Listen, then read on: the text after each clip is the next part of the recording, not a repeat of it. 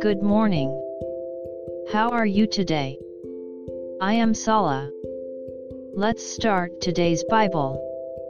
Today's Bible verse is Proverbs 6 colon 6. I'll read. Go to the ant, you sluggard, consider her ways and be wise. Amen.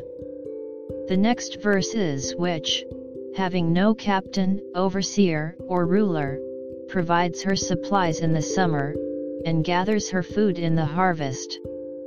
Work when you should work and rest when you should rest.